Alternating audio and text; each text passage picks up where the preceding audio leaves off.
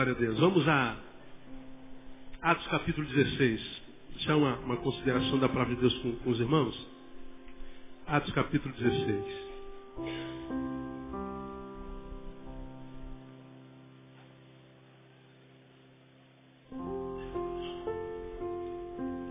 Eu tenho, eu tenho pregado a mesma coisa há, há quase 20 anos. Eu sempre tento trazer a palavra de Deus para o tempo de hoje, contextualizá-la e humanizá-la o máximo possível, para que a gente possa ouvir hoje e viver amanhã. E eu tenho falado costumeiramente sobre esse tempo que a gente está vivendo. Claro que nem todos concordam, mas eu acho que a gente vive um dos piores momentos da história da sociedade. E um tempo de barbárie mesmo. Eu creio, vocês já me ouviram falar, e creio mesmo que a humanidade ela anda no sentido inverso da tecnologia. Enquanto a tecnologia evolui, ontem eu fui, uma das minhas filhas perderam o celular e adolescente não tem como viver sem celular hoje. A gente precisa saber onde está, que hora chega, que hora foi, o que que atrasou. Aí nós vamos comprar um celular. Aí eu estava sentado na loja e estava vendo os folders e já tem celular com televisão. Falei, caramba, cara, você está sentado numa fila, está vendo televisão, está vendo o jogo do Brasil. É, vamos, vamos orar para que nem, nem, nem, acabe com os feriados na Copa, né? a gente pode ver jogo no celular, né? não precisa estar é, ponto facultativo, né? Está amarrado, pastor. Abaixa a tecnologia, né? Abaixa a tecnologia, né? E eu estava vendo aquele celularzinho desse tamanho com televisão. Eu falei, meu Deus, onde é que a gente vai parar? Não vai parar. A tecnologia, ela, ela não tem tempo nem de envelhecer. Ela não envelhece, ela, ela, ela é muito rápida. Em função disso, nós somos dependentes dela e a quantidade de informação para a gente registrar é muito grande o tempo inteiro. É muita informação. Não dá para a gente processar. É quando você consegue processar, roupa, consegui. Ih, já envelheceu, filho, já passou. Essa aí já, já venceu, perdeu o prazo de validade. Então nós somos bombardeados por informações o tempo inteiro, o tempo inteiro, o tempo inteiro. E essa incapacidade de, de, de absorver tanta informação às vezes nos enlouquece. A gente fica meio zureta. Fica mesmo. Eu estava ali, o, o sistema estava lento. Levamos uma hora sentado ali naquela loja. Uma hora para pegar um celular, está tá lento o sistema, está lento o sistema. Você já falou, filho, está tranquilo. A gente espera, está sentado. E, e vendo quanto celular novo sai, quanta tecnologia, o chip não é mais aquele, aquele compridinho, já, já diminuiu o chip do celular novo, já viu? Aí vai mudando, 2 gigas no negocinho daqui, gente, é muito rápido. Mas parece que nós, seres humanos, que usamos essa tecnologia, caminhamos assim no sentido contrário. A tecnologia evolui, mas o ser humano involui. A tecnologia, é, bem usada, gera conforto, mas a gente gera desconforto. A tecnologia pode gerar prazer e a gente gera dor. Gente está vivendo um tempo muito sinistro. A nossa capacidade de produzir mal é impressionante. Antigamente a gente não. A gente via a morte, mas era, por exemplo, legítima defesa, pela legítima defesa da honra. A gente via o mal como autodefesa. Hoje não, a gente vê o mal pelo mal. Prazer, desgraça atrás de desgraça atrás de desgraça. E a gente, cada vez que liga a televisão, você me ouve falar sobre isso todo domingo, eu não sei nem como é que você aguenta vir todo domingo aqui para ouvir a mesma coisa. A gente fica perplexo com a nossa capacidade de produzir maldade.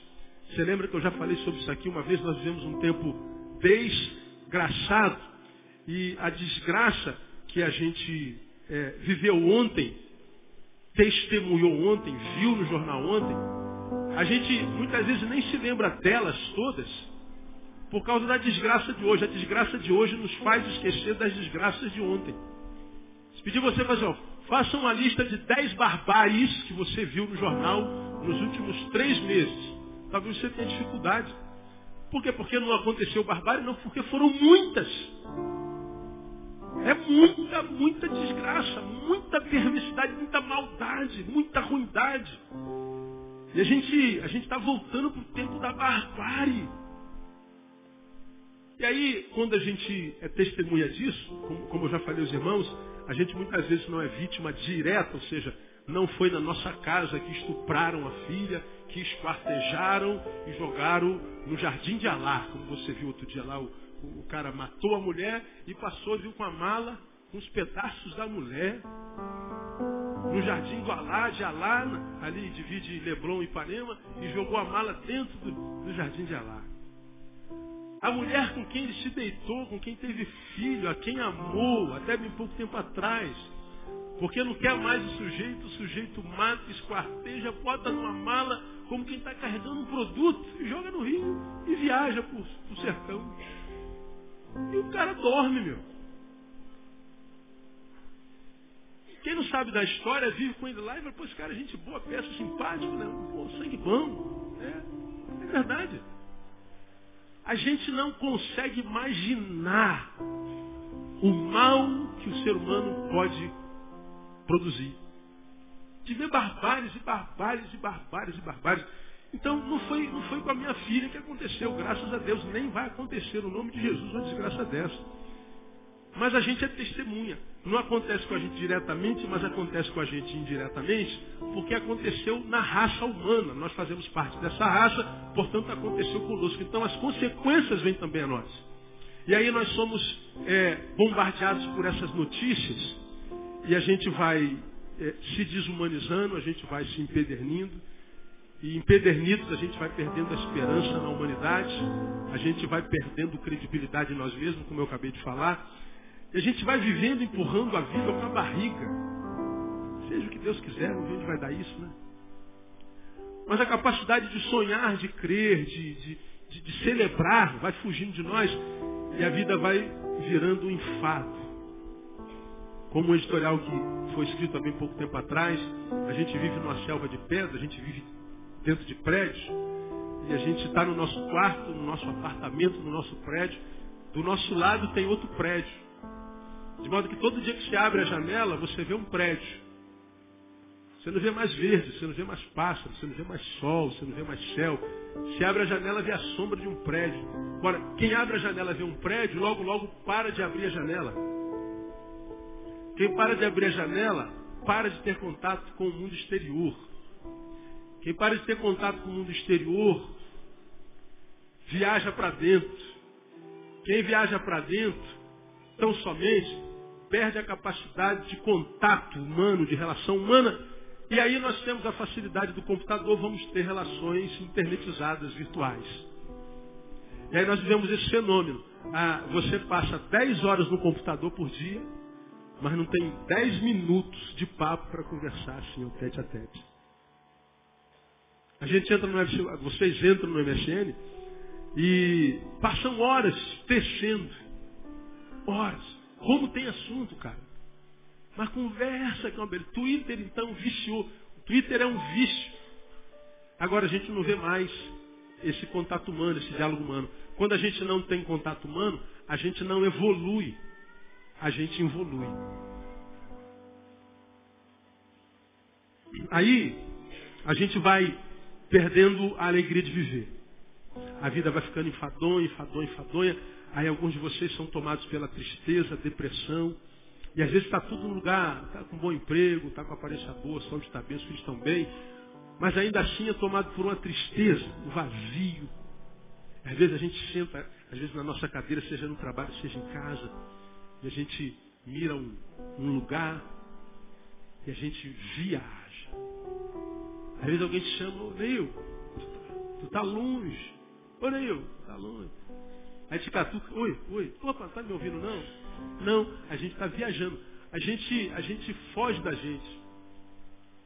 A vida vai ficando enfadonha, enfadonha, enfadonha, enfadonha. E a gente vê o que a gente falou no domingo retrasado. André Trigueiro, um jornalista da Globo News, você deve conhecer. Ele escreveu um editorial há bem pouco tempo atrás sobre uh, suicídio no Brasil no Brasil, não no mundo. Já falei aqui de suicídio no mundo. cada minuto 20 pessoas tentam suicídio, três conseguem. André Trigueiro escreveu agora, bem pouco tempo atrás, você pode ver isso no, no, no site dele lá. Ele fez uma pesquisa durante algum tempo, descobriu que no Brasil são 8 mil suicídios por ano. Divide 8 mil por 12, você vai ver que a gente tem algo em torno de 666 suicídios por mês. Divide 666 por 30 dias, a gente tem algo em torno de 22 suicídios por dia. Por dia. Aí a gente fala, cara, o que está acontecendo com a gente? Uma perguntinha básica, não precisa responder, responda para você. Já pensou em se matar? Já tem vontade de morrer? Não precisa responder. Já teve cansado ao ponto de falar assim, pô, cara, se eu não acordasse amanhã seria um bom negócio? Já teve essa sensação de que continuar vivendo não vale a pena? Se a gente fosse falar assim, ó, levanta a mão, a gente ia se assustar. Se assustar. Agora, nem todo mundo aqui está com câncer, nem todo mundo está desempregado, nem todo mundo aqui está endividado até os cabelos. Nem todo mundo aqui está com família em frangaços ou em frangalhos. Mas ainda assim, muitas vezes, parece que a vida foge da gente como um pneu furado com um prego, já falei sobre isso aqui. E a gente tenta entender a vida e a gente não consegue entender. Bom, é verdade, eu acho que a gente não vai entender nunca. Nós estamos, enquanto humanidade, caminhando no sentido contrário da tecnologia que nós produzimos. A gente tem conforto, mas não consegue transformar esse conforto em qualidade de vida. Ele não basta. Bom, se isso é uma realidade, e a gente vê pela produção social, pela quantidade de mortes, vocês. Hoje tem uma criança disputando comigo hoje, né? Ah, vocês acompanharam o caso da, da advogada essa semana. O carro dela foi achado no fundo do rio. Cara, podia ser a minha filha, podia ser a tua filha. Eu estava acompanhando aquilo, estava vendo os olhos do pai dela. Eu falei, meu Deus, o que, que passa na cabeça do homem desse? Criei essa filha com tanto carinho, cara. Me esforcei tanto para pagar a faculdade de direito dela. Ela venceu, ela, ela, ela, ela conseguiu passar no vestibular diante de tantas, tantos concorrentes. Ela conseguiu se formar. Comprou o carrinho dela, conseguiu o emprego dela. Vem um miserável, seja ele quem for, e faz isso com a minha filha. Aí a gente fica perguntando como é que um ser humano se transforma num ser humano capaz de fazer um negócio desse. Como que a gente consegue fazer um negócio desse? Como? E aí a gente, examinando o passado de impunidade, uma lei que foi construída em 1940, que ninguém consegue mudar, porque os que têm que mudar a lei são piores do que os que não cumprem a lei. E a gente olha para o futuro, a gente diz, cara, que esperança a gente tem. Quem é que acredita que dias melhores virão? Você vê, eu, eu, eu sou profissional da área humana, eu tenho algumas faculdades, um monte de pós-graduação, tudo na área de, de comportamento humano. E ainda assim eu fico bolado com o comportamento humano, a gente não consegue entender gente. Você quer saber? Eu já falei para vocês, eu sou viciado em informação. Assistia o Jornal da Manhã, Bom Dia Rio. Aí ia para a padaria tomar meu café, comprava o jornal, tomava café lendo o jornal. Aí ia para a academia e ligava o rádio no, no, no, no Ricardo Boechat, ia ouvindo Ricardo Boechat. Quando voltava, Ricardo Boechat. Chegava em casa, ligava a televisão do novo enquanto tomava banho, o rádio e ouvindo. Aí quando saía para trabalhar e botava no, no rádio de novo, ouvindo notícia. Às vezes a mesma notícia, cara é vício. Mas hoje a gente abre tanta desgraça, tanto despejar de notícia maligna, que a gente, cara, a gente fica tão doido. Hoje, eu não vejo jornal todo dia. Eu não estou aguentando. Hoje eu me recuso, antes de sair para trabalhar, a ver jornal. Eu quando acordo não quero saber de televisão nem de rádio.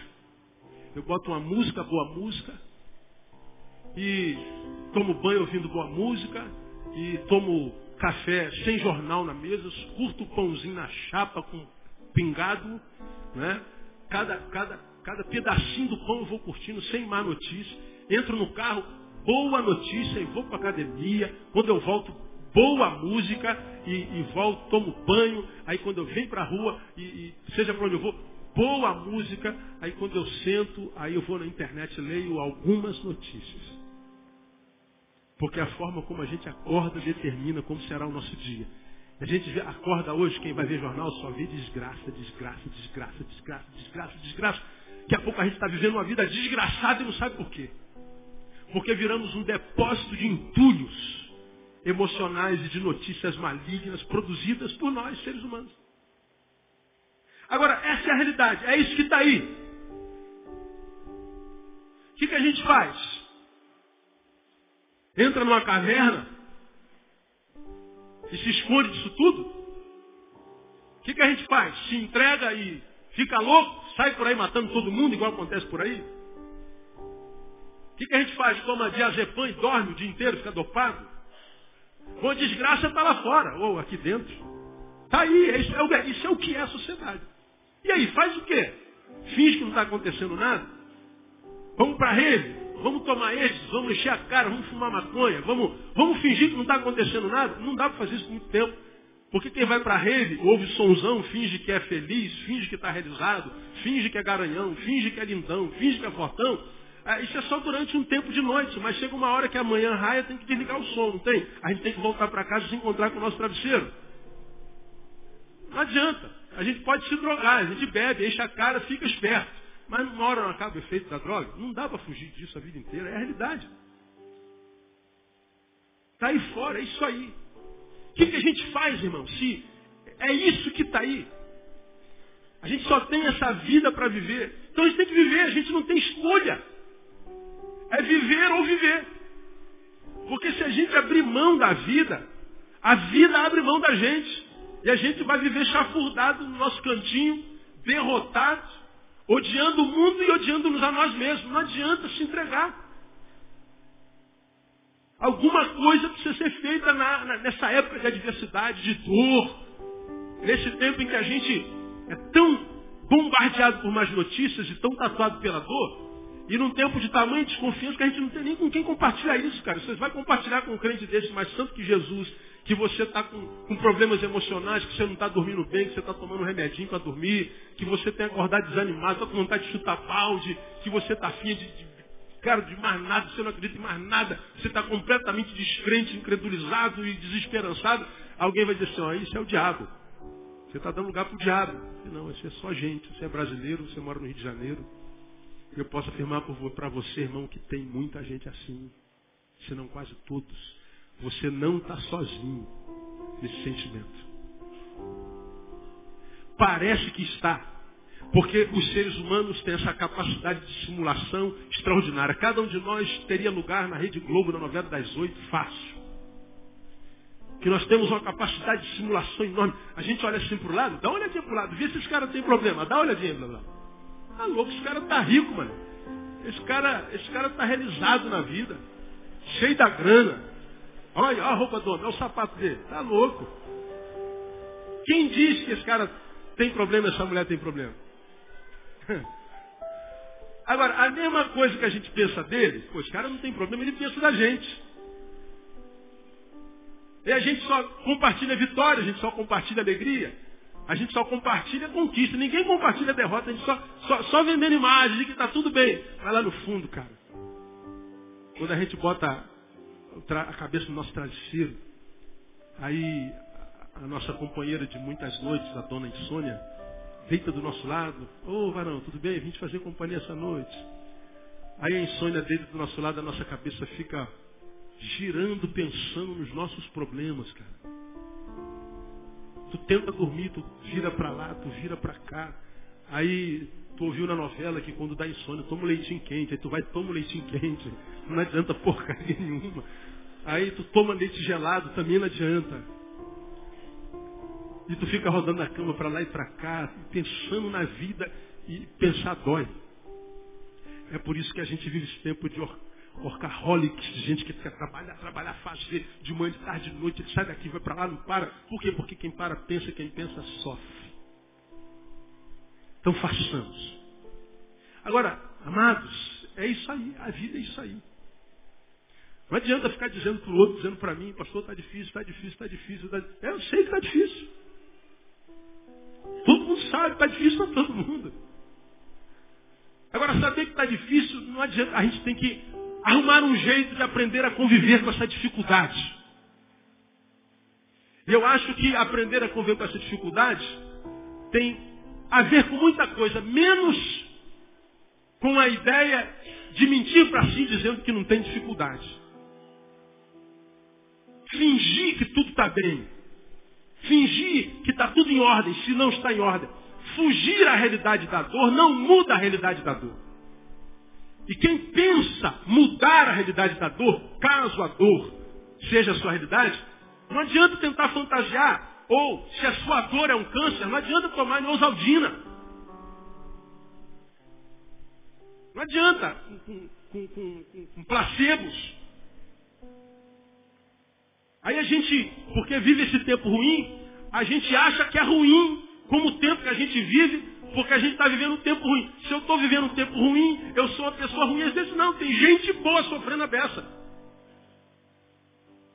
A dificuldade é que a gente não compartilha tempos ruins. Por quê? Porque nós não temos relacionamentos profundos e saudáveis que a gente confie para compartilhar as dores do cerne, do âmago, da alma. A gente, como é que está, irmão? Está ah, tudo bem. Pode perguntar, amanhã eu faço um teste. Ei, tudo bem? O cara fala, tudo bem. Como é que você está? Beleza. Sempre, 99,9 vai falar que está tudo bem. Mas não está, não é verdade. Bom, essa não é realidade do tempo que a gente chama hoje e que a gente está vivendo. A gente tem que, se isso é a realidade, nós temos que aprender a conviver com isso. Aí eu queria levar os Atos capítulo 16, versículo 25. que retrata um episódio. Ele é, ele é factual, ele é, ele é subjetivo, foi uma experiência que Paulo viveu, mas que foi adverso. Mas que a postura dele nessa adversidade dá alguma base para nós aprendermos a viver nesse tempo. Se não aprendermos a viver, vermos caminhos para não sucumbir a isso aí. Porque de um lado o cara bota a mulher na bolsa, esquarteja e joga no rio. Agora, eu não fui esquartejado, não fui jogado no rio, nem você, mas você tomou consciência dessa notícia. Você foi alcançado por essa informação e essa informação gera alguma coisa em você. Desconstrói coisas em você, como esperança, credibilidade na, na humanidade, no ser humano. Ela, ela vai desconstruindo alguma coisa em você, tirando do lugar algumas emoções e aí amanhã você tem outra notícia dessa, outra notícia dessa. Cara, isso vai mexendo com as nossas emoções. E muitas vezes nossas emoções saem tão do lugar que às vezes a gente tenta trazê-la de volta no lugar e não consegue mais. E os problemas psicossomáticos estão aí. Gente enlouquecendo a torto direito. Toda vez que eu falo sobre isso, que a, a, dificuldade do outro nos atinge, eu me lembro daquele episódio da, da, da da menina que foi jogada lá. Lembra disso que eu falei sobre isso aqui? Na semana em que ela morreu, temos um casal amado, querido, tem uma filha linda, de saúde, tem filha 220, não acaba nunca. Naquela semana, você já me ouviu falar sobre isso aqui, me permita é, compartilhar com os irmãos que não ouviram. Quando a criança foi jogada lá do sexto andar, e a ideia foi de que foram os pais, a gente não, não sabe, consternou a nação inteira, parte do mundo, foi uma comoção geral. Esse casal que tem essa filhinha, elétrica, naquela semana, naquela mesma semana, ela estava fazendo bagunça em casa e o pai disse assim, filha, para com isso. E ela continuou fazendo bagunça e mexendo aqui, tirando daqui, jogando ali. Ela falou, olha filha, já falei com você, o pai não vai falar mais, hein? E ela continuou fazendo zoação, continuou fazendo zoação. Aí o pai é, gritou alto. Filha, para com esse negócio agora. Se levantou, foi na direção dela. E a reação dela foi assustadora. Ela começou a tremer, tremer, tremer, tremer. Encostou no cantinho da sala, trêmula, desesperada com a postura do pai. E ela disse assim, papai, o senhor não vai me jogar pela janela não, vai. Aí, a gente tende a rir numa experiência dessa. Mas analise comigo. Pai para um filho é um super-herói. Super-herói protege, guarda. Quando uma criança dessa, trêmula de medo pelo pai, pergunta, pai, senhor não vai me jogar pela janela não, vai? Ela está dizendo, hoje, por causa do que eu vi na televisão, eu acredito que pais jogam filhos pela janela. Portanto, papai, o senhor é capaz de me jogar. O que, que aconteceu com essa criança? Nela foi desconstruída a imagem do pai perfeito. O super-herói dela morreu. Por quê? Porque ela foi alcançada pela notícia. Pela notícia. Então a notícia nos adoece. Você de repente está aqui, está mal aberto, está me ouvindo aí no site, no mundo.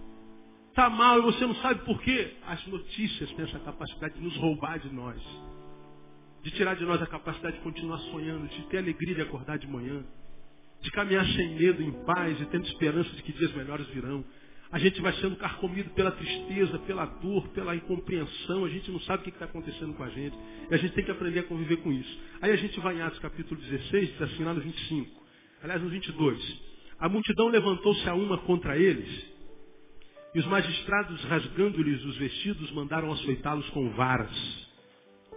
E havendo-lhes dado muitos açoites, os lançaram na prisão, mandando ao carcereiro que os guardasse com segurança.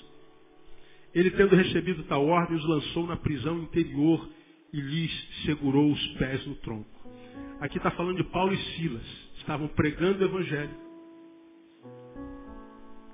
Os fariseus fizeram calúnia contra eles e os, as autoridades prenderam-nos, agitaram a multidão contra eles, os magistrados prenderam, açoitaram-nos com vara, deram-lhes muitos açoites, jogaram na prisão, e da prisão jogaram no calabouço, e no calabouço botaram grilhões nos seus pés, eles estavam lá no calabouço, onde nem janela há. Por quê? Porque estavam pregando a palavra de Deus, fazendo bem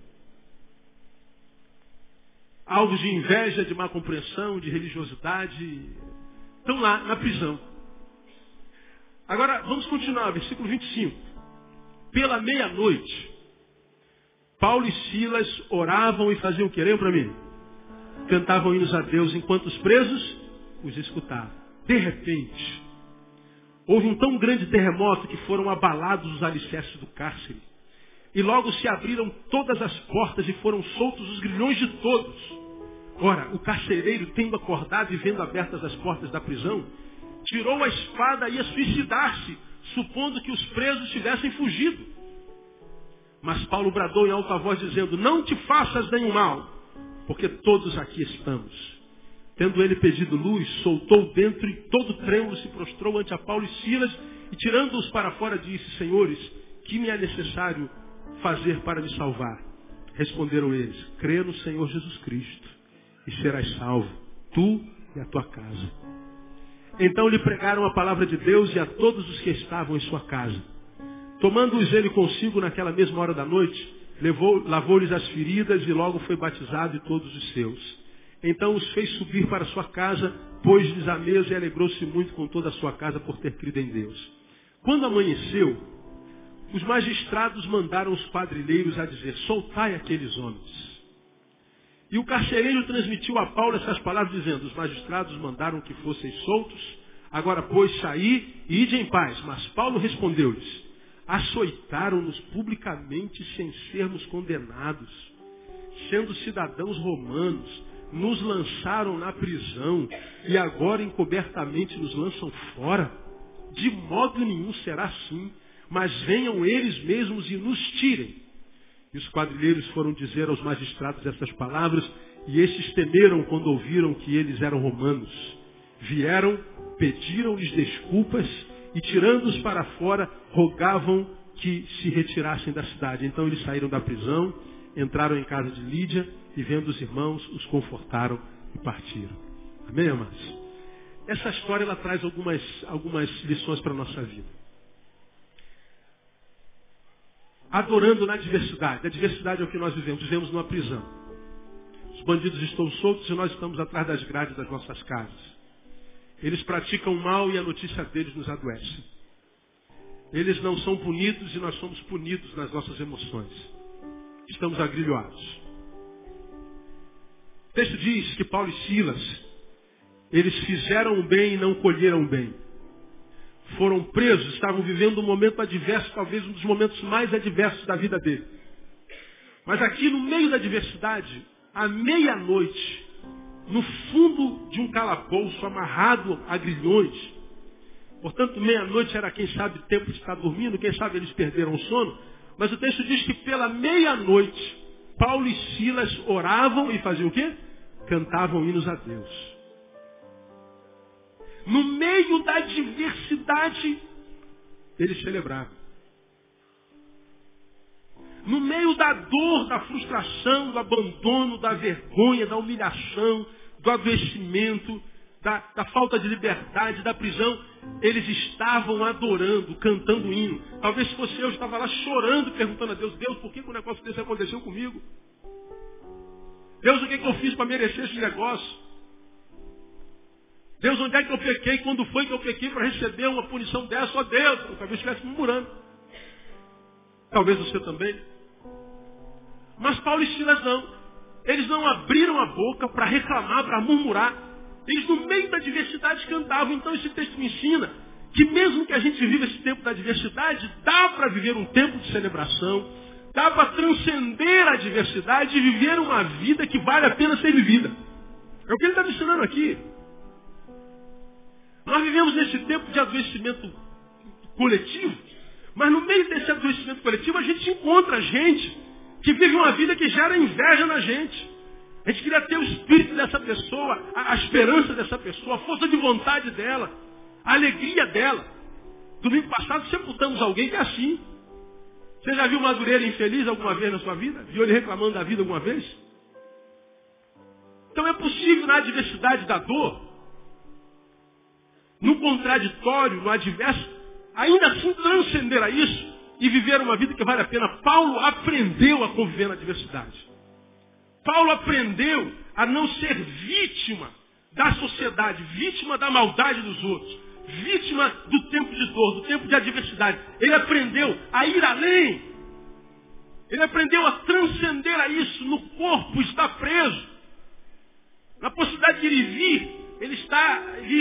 negada. Mas a despeito de estar com o corpo aqui, ele conseguia transcender esse corpo de tal forma que ele não vivia a dor do tempo e do cronos dentro do qual ele estava, e ele conseguia ainda assim adorar o Senhor. Porque a maioria de nós nesse tempo a gente só chora, cara. E o choro crônico nada mais é do que a comprovação cabal que nós não aprendemos a lidar com a dor. Agora esse texto está me dizendo que é possível aprender a conviver com essa dor que a gente vive hoje. Como é? De onde veio essa capacidade para Paulo e Silas? Essa palavra abençoou muito essa semana.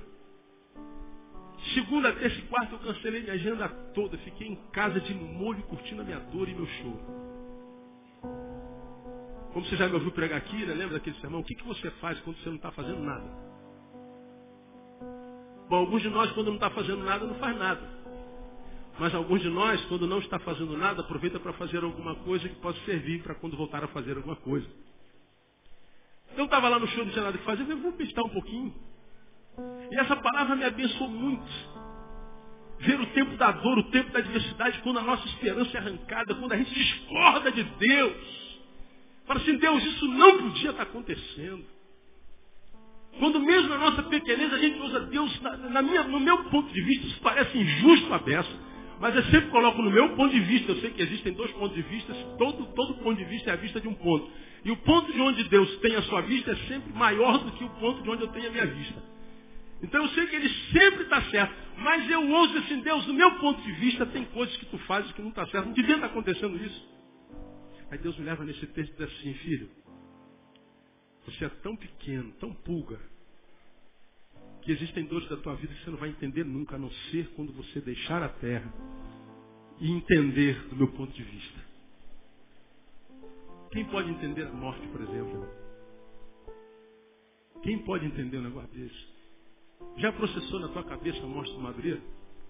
Não dá. Ainda não dá. Está errado, do nosso ponto de vista. Aí vem Deus diz assim, filho, ao invés de você ficar preso a essa circunstância, a imagem do corpo, a imagem da prisão, como Paulo, a imagem do, do divórcio, a imagem da morte do filho, a imagem do desemprego, a imagem dessa calamidade social que acontece no teu tempo, ao invés de você estar preso a isso aí, aprenda a conviver com isso e transcender isso aí. Você pode. Como Deus? Como Paulo e Silas fizeram. Por que, que Paulo e Silas conseguiram transcender, ir além?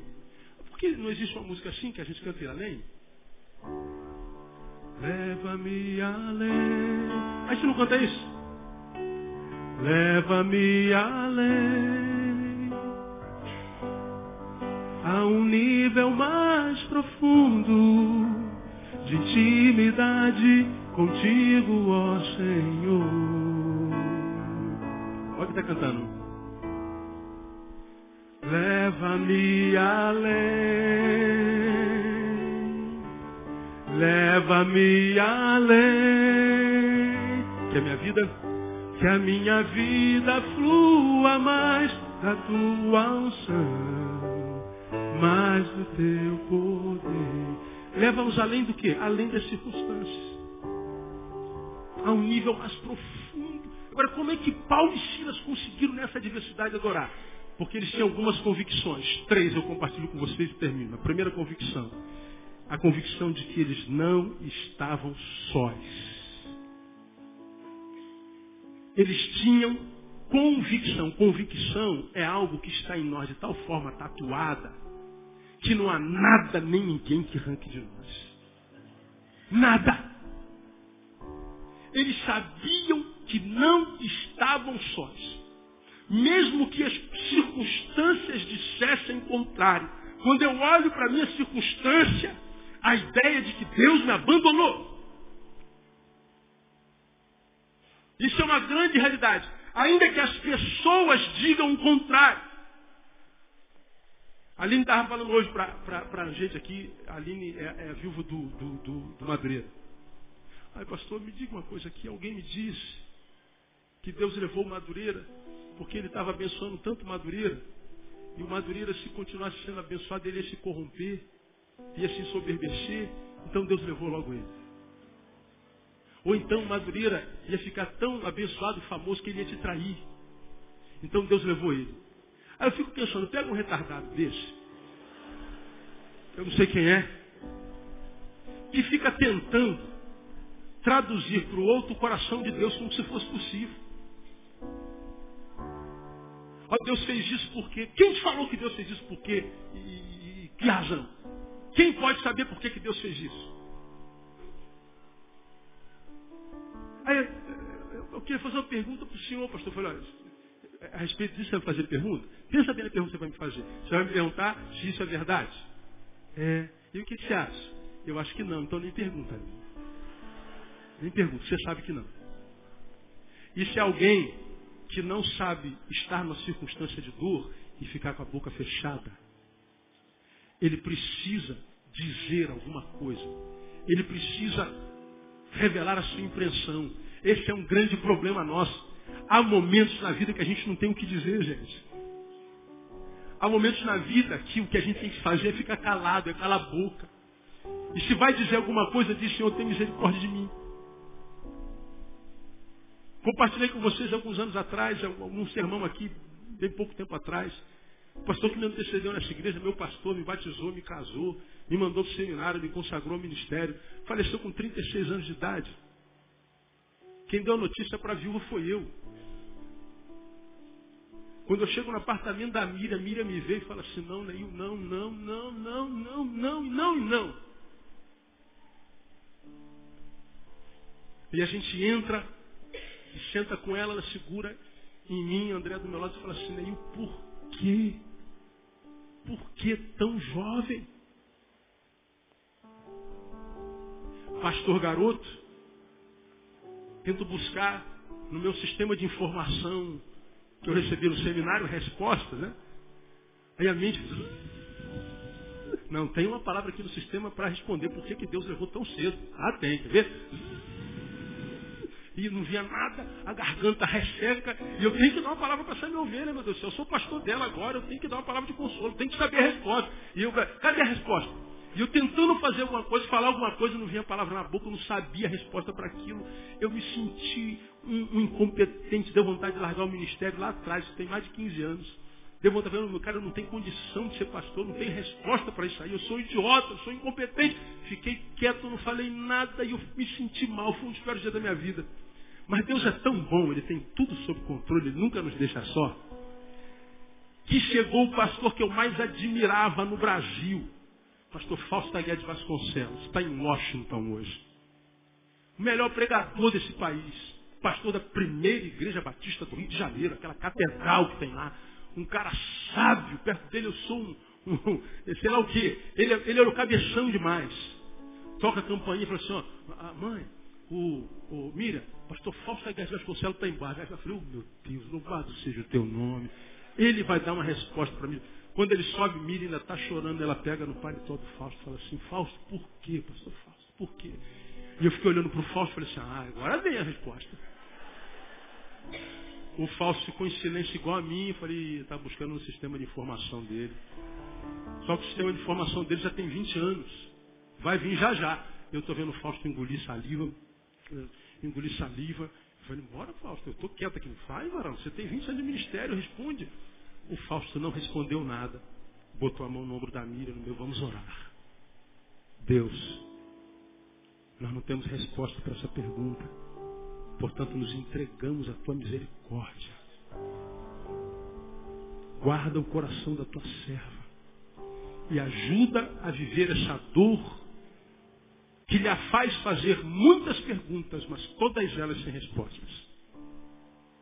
Engraçado, eu saí daquele episódio tão abençoado porque ele mexeu com o meu ego, eu me senti tão pobre, tão miserável, mas eu vi que o grande falso também não sabia. Eu falei, ah, eu não sou tão ruim assim. Por quê? Porque nós nos encontramos com pessoas que querem dar resposta para a nossa dor, respostas para perguntas que não têm respostas. Por que, que Paulo foi preso? Duvido que Paulo sabia. Por que, que Jó foi tocado pelo diabo, perdeu dez filhos, perdeu família, perdeu bens. A gente sabe porque a gente está escrito na Bíblia. Agora, como é que ele ia saber que foi um diálogo com Deus, com o diabo no céu?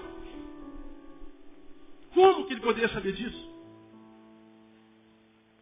Então, quando a gente sofre esse tempo de dor, a, a, a, as circunstâncias eh, tentam dizer para nós que nós estamos sozinhos, as pessoas querem dizer para nós que estamos sozinhos, até o nosso coração, às vezes, quer provar para a gente que a gente está só nesse negócio. Mas Paulo e Silas, ao contrário do coração deles, das circunstâncias das pessoas, decidiram crer que eles não estavam sós.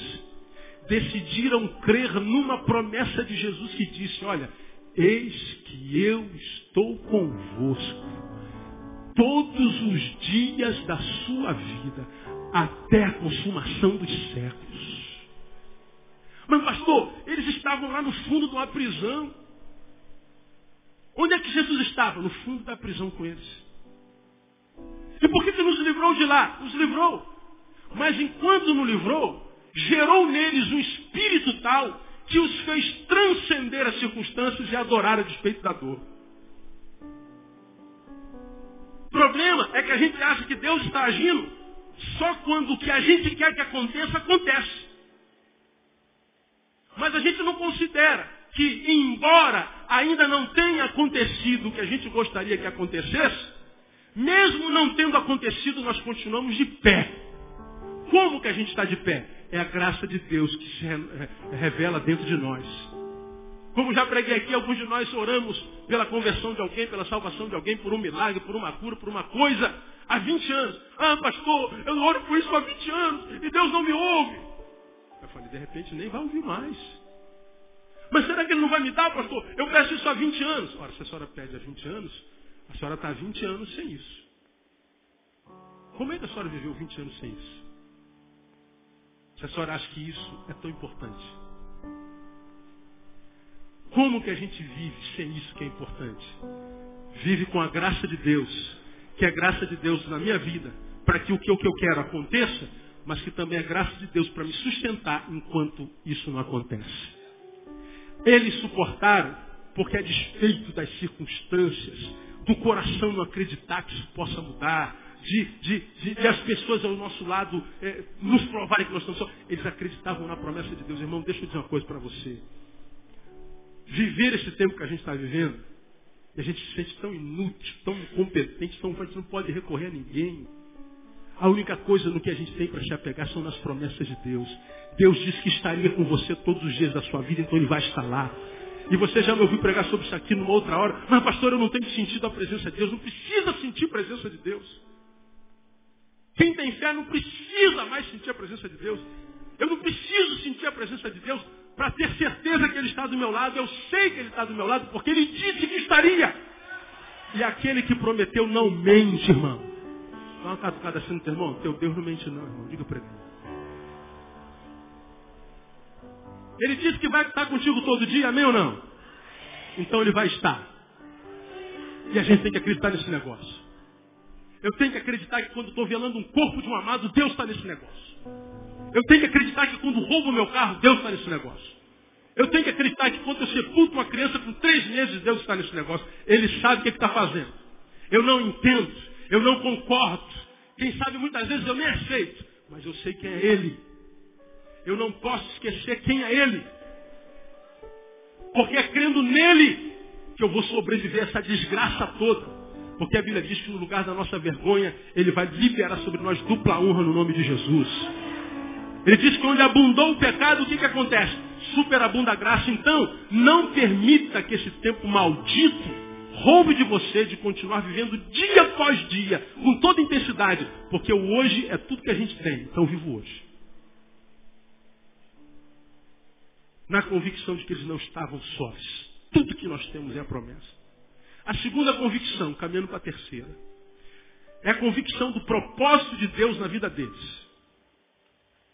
Ah, há uma música que diz que Deus tem um plano em cada criatura. Deus tem um plano em cada criatura. E aos astros ele dá o céu. A música é linda. Se tivesse cantor, a gente cantaria, né? Mas eu não sou cantor, sou pastor.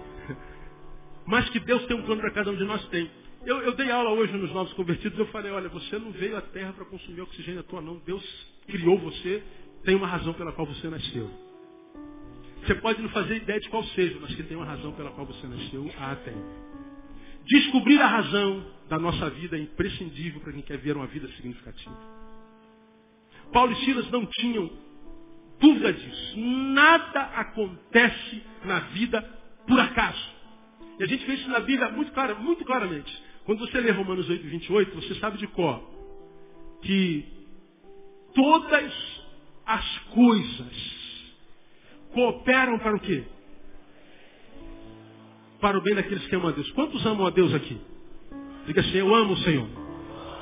Pois bem, então todas as coisas que acontecerem na tua vida vão cooperar para o teu bem. Mas pastor, essa dor que eu estou sentindo, ah, também. Quantas coisas cooperam para o bem? Todas. Lembra que eu falei aqui sobre dor? Dizem que uma das maiores dores que um ser humano sente, quem sente é a mulher, que é do parto. Mas a maior dor traz o maior bem, que é o bebê, que é o filho. Muitas vezes a gente acha que a dor é a ausência do amor de Deus. Muitas vezes a dor é a gestação de Deus para uma bênção que Ele tem preparado para nós. Porque Deus não é masoquista. Deus não coloca filho no mundo para perder nem para sofrer. Ele criou você e disse, eu criei filhos e engrandeci, os engrandeci. Agora, para a gente se tornar grande, a gente tem que passar pelos passos da dor. Não tem como chegar lá ir lá desfrutar de onde chegou sem que tenha chegado lá com luta, com adversidade. Eles não, eles não descriam da realidade que Deus tinha um propósito na vida deles. E Deus sabe quantos cabelos, inclusive, nós temos na cabeça. Se tu pega a história dos heróis de Deus na Bíblia, vamos, vamos por exemplo, pega Daniel. Daniel foi parar onde? Na cova. Por quê? Tinha um propósito. Deus queria dobrar o coração do rei. Aí Daniel, ele foi jogado na cova dos leões. Deus não o livrou da cova. Mas Deus o livrou na cova. Você pode estar vivendo na cova hoje. Deus não te livrou dela. Mas Deus vai livrar você no meio dela no nome de Jesus. Sadraque, Mesaque e Abdinego não foram livres de Deus por Deus do fogo, mas eles foram livres por Deus no fogo. Nós podemos estar vivendo um fogo do inferno nessa cidade. É no meio desse fogo que nós vamos ver o quarto varão, irmão. É no meio do fogo que nós vamos ver o milagre de Deus acontecer na nossa vida. Eu preciso acreditar nesse negócio. Há um propósito. Daniel foi para a cova para dobrar o coração do rei José. José foi vendido pelos irmãos. Tinha toda a razão para ser um amargurado. Tinha toda a razão para ser um revoltado. Tinha toda a razão para ser tomado por um espírito de vingança terrível. Mas ele abriu mão da razão, perdoou os irmãos. Por quê? Por que ele foi vendido? Havia um propósito. Deus queria revelar a supremacia da sua vontade a Faraó. Ele se transformou num governador. Se você analisa a, a vida de, de, Paulo na prisão, Paulo e Elias, diz que no meio do, do, do fogo cruzado eles cantavam e adoravam, um terremoto acontece, os grilhões são rompidos, as barras de ferro caem, o guardião está dormindo, um carcereiro, quando ele acorda, está tudo quebrado. Eu falei, caraca, vazou todo mundo, vou me matar. Paulo diz, não, não faça isso, está todo mundo aqui. Paulo chama, o abençoa, ele se curva e diz, como é que eu faço para ser salvo? Paulo diz assim, crê no Senhor Jesus Cristo e será salvo tu e tua casa. Sabe por que Paulo e Silas foram presos? Para salvar a vida de um carcereiro. Deus pega dois grandes apóstolos, dois grandes homens dele, humilha na prisão para salvar um carcereirozinho. Ele abateu um grande para exaltar um pequeno. Se você acha que está sendo injustiçado pela vida, Deus permitiu alguma coisa aí onde você está, na tua humilhação, na tua dor, que Deus quer fazer através de você. Muitas vezes não faz por quê? Porque a gente quer saber por que, a gente está aqui, Deus. Que mal que eu fiz? Não fez mal nenhum. Que mal Daniel fez para cair na cova? Ele orava três vezes ao dia. Que mal José fez para ser vendido pelos irmãos? Era o filho mais obediente. Que mal Paulo e Silas fizeram para ir para a prisão? Pregavam o evangelho. Qual era a razão da diversidade? Deus queria usá-los ali de alguma forma para a glória do seu nome. Por que, que Jesus mandou? Deus mandou o seu Filho do céu esvaziar-se, tornar-se gente como a gente e morrer na cruz do Calvário para salvar a mim e você. Que mal Jesus fez? Nenhum. É porque eles tinham convicção do propósito de Deus nas suas vidas. Meu irmão, nós podemos estar vivendo esse tempo de, vulco-vulco que está aí. Que a gente não tem resposta, a gente não sabe onde vai parar. Está acontecendo, nós estamos no meio disso. Então Deus tem alguma coisa preparada através de mim para alguém, através de você para alguém. Então, ao invés de só murmurar, tenta cantar um hino. Talvez as correntes caiam diante de você e os muros da tua cadeia são jogados ao chão. Tenta mudar a tua postura nessa diversidade. Tenta parar de ter pena de si mesmo. Tenta parar de ter é, é, a ideia de que você é melhor que Deus. E tenta não chamar Deus de mentiroso mais. Porque quando tu te esqueceste de mim, como? Como é que Deus pode ter amnésia? Como é que ele pode ser tentado pelo esquecimento? Como que Deus pode ser? Você acha que Deus é pior do que você? Então a gente não pode perder a convicção de que há um propósito de Deus para a minha vida, há um propósito de Deus na minha vida. Há um propósito de Deus. Se a uva não for esmagada, a gente não bebe o delicioso vinho. Se o trigo não for esmagado, a gente não tem pão. Então tudo que traz sabor à vida gerou dor em algum lugar. Então, se de repente você está sentindo dor agora, calma. O tempo da tua honra vai chegar no nome de Jesus. Não permita que a tua adversidade te impeça de tomar posse da tua bênção. Seja fiel aí nessa cadeia que você está, irmão. Canta um hino. Dá glória a Deus. Lembra, aprende a adorar a Deus sem razões, que Ele te dará muitas razões para adorá-lo. Nós ouvimos hoje, hoje de manhã. Então eles transcenderam isso, foram além por quê? Da convicção de que não estavam sós, da convicção do propósito de Deus para a vida deles, termino, da convicção de que Deus é um Deus que livra. Ó, isso aqui fica claro nesse texto. Lá no 26, eles estavam cantando, né? De repente houve um tão grande terremoto que foram abalados os alicerces do, do cárcere e logo se abriram todas as portas, foram soltos os grilhões de todos. Deus tem poder para liberar a provisão e para nos livrar de, por meios sobrenaturais, como aconteceu aqui, meios fenomenológicos, mas também tem poder para nos livrar por meios naturais. Ano 35, quando amanheceu, os magistrados mandaram quadrilheiros a dizer, soltar aqueles homens. Por que, que ontem eles queriam prender, agora quiseram soltar? É porque Deus está no negócio. O propósito de Deus para a prisão deles já tinha sido cumprido, o carcereiro já tinha convertido. De modo que quando o propósito foi cumprido, a dor acaba, vem a honra. Como que vem a honra? Paulo fala assim, como é que é? Vocês nos açoitaram, nos prenderam, nos humilharam, agora manda assim, não, que nada, vamos ficar aqui. Eles vão ter que vir aqui pedir perdão e soltar a gente. Aí vão os magistrados que os humilharam, se humilham, dizem assim, ó, vocês nos desculpem, vão com Deus. Ah, agora sim, agora nós vamos embora. No lugar da vergonha, dupla honra no nome de Jesus. É assim que Deus faz, Deus é um Deus de livramento, irmão. Então, sofra a tua vergonha, a tua humilhação. Você não merece o que você está vivendo? Canta um hino. Aprenda a adorar Deus. Você vai ver que Deus vai transformar esse cativeiro num lindo campo de, de vitória. De, você vai correr e vai, vai, vai, vai prosperar. Deus vai fazer de você um canal de bênção dele no nome de Jesus. No lugar da sua, da sua dor, ele vai colocar muita honra no nome de Jesus. O problema é que nós desacreditamos disso. Nós desacreditamos disso por causa da demora de Deus. Qual o problema da demora de Deus? Não há problema nenhum. Pois o problema, na verdade, não é Deus que demora, é nós que nos antecipamos. E nos anteciparmos se chama ansiedade. A gente quer que Deus faça no nosso tempo. E quando Deus não faz no nosso tempo, pronto. Você já aprendeu que quem não espera se desespera. Quando você encontrar com alguém desesperado, você está diante de alguém que perdeu a capacidade de esperar em paz. Paulo e Silas caíram naquela cadeia. Até quando, Senhor? Senhor, está atrasado. Que horas tem Senhor? Está atrasado, Senhor. Já era para ter acontecido. Não, eles cantaram ruim. O que, é que nós temos para hoje? Prisão Vamos viver na prisão com dignidade. O que, é que nós temos para hoje? Glória? Vamos viver na glória com sobriedade, com dignidade. O que, é que nós temos hoje? Prosperidade? Vamos viver prosperidade sem nos corrompermos.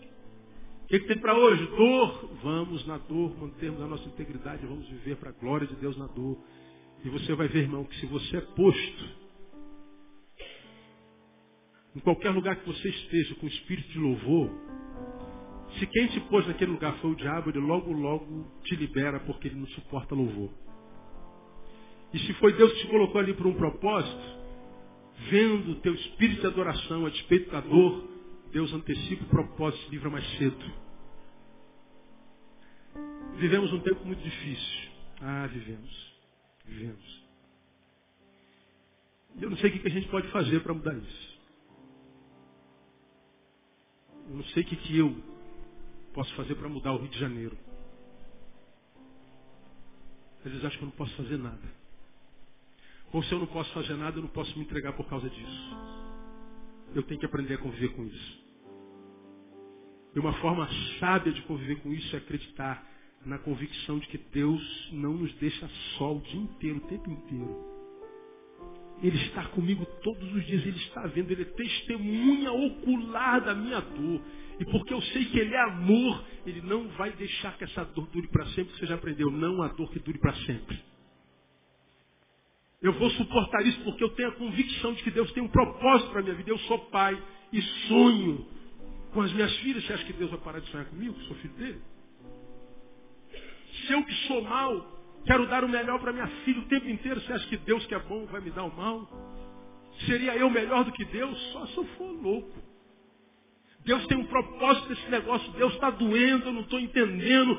Eu só posso crer na tua bondade, na tua fidelidade. Deus é fiel. Então, oh Deus, louvado seja o teu nome. Você vai ver que teu cativeiro encurta. E dá a convicção de que Ele é um Deus que livra. Ele é um Deus que livra. Estávamos no cartório outro dia, muito atrasados. Andando ali do governador, vendemos uma coisa. Tinha que passar para o nome de alguém. E apertados com, o horário, eu falei, Deus, como é que? A gente vai perder? Aí tinha um monte de número na nossa frente. Eu falei, caramba, tá muito cheio esse negócio. Eu falei, ó oh, Deus, tem misericórdia. Daqui a pouco bate assim no meu ombro. Moço, eu não vou esperar não, só quer. Eu não vou precisar mais do, do atendimento, só quer o, a senha. Eu falei, ah, quero. Como que ele diz assim, se for depois da minha, eu não perco nada. Se for antes, nem que seja um, eu ganho de qualquer jeito. Aí quando eu pego a senha, o próximo número era o meu. Eu falei, Deus, Deus, não sei, eu, eu falei só para falar, essas coisas pequenas a nem se meter, a gente espera, né? Mas sabe o que Deus falou comigo lá, meu filho? Eu cuido de vocês nas mínimas coisas. Nas mínimas coisas. Deus cuida de você nas mínimas coisas. Porque Ele é um Deus que livra, Ele é um Deus que tem propósito para a gente. E é um Deus que está com a gente o tempo inteiro.